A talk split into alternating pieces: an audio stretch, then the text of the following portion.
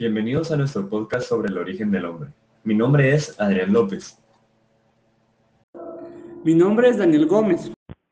Mi nombre es Juan Pablo de León, somos del Colegio Capullí de décimo B. Saben, últimamente he pensado en el tema de nuestra identidad. Nuestra identidad, pues somos guatemaltecos, pertenecemos al continente americano. Eso me recuerda a un artículo que leí hace unos días. Hablaba sobre cómo los primeros habitantes de América no cruzaron el estrecho de Bering, sino que vinieron en botes. Eso es imposible, es un recorrido muy largo y peligroso. Pues nunca había escuchado sobre esa teoría. Yo conozco las teorías autotonista, monogenista y poligenista. Ya que estamos hablando de esto, profundicemos un poco más. A ver, por lo que puedo ver aquí, el artículo que se refería eh, Adrián eh, es sobre el descubrimiento del profesor Lauren Davis sobre el asentamiento más antiguo de Norteamérica. al parecer se llama Copper's Ferry y, es, y estos no cruzaron por el estrecho de Bering, sino cruzaron por el, el Océano Pacífico. Aquí también dice que encontraron herramientas de piedra y restos de huesos e incluso el lugar donde hacían su fuego. Todo es wow, todo esto lo pondría alrededor de 16.000 años atrás. Sería 1200 años más antiguo de lo que se esperaba, bueno, se pensaba.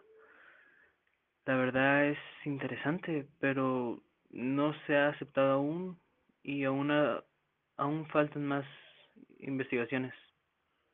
La teoría monogenista explica que el ser humano como lo conocemos hoy tiene origen único y común.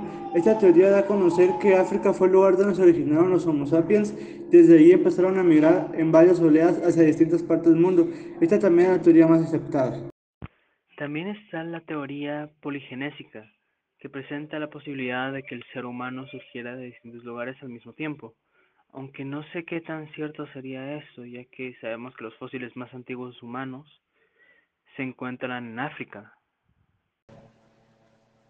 A todas estas teorías que han dicho, hace falta una, y esa es la teoría autoctonista. La teoría autoctonista se formuló en 1980 por un hombre llamado Florentino Medino.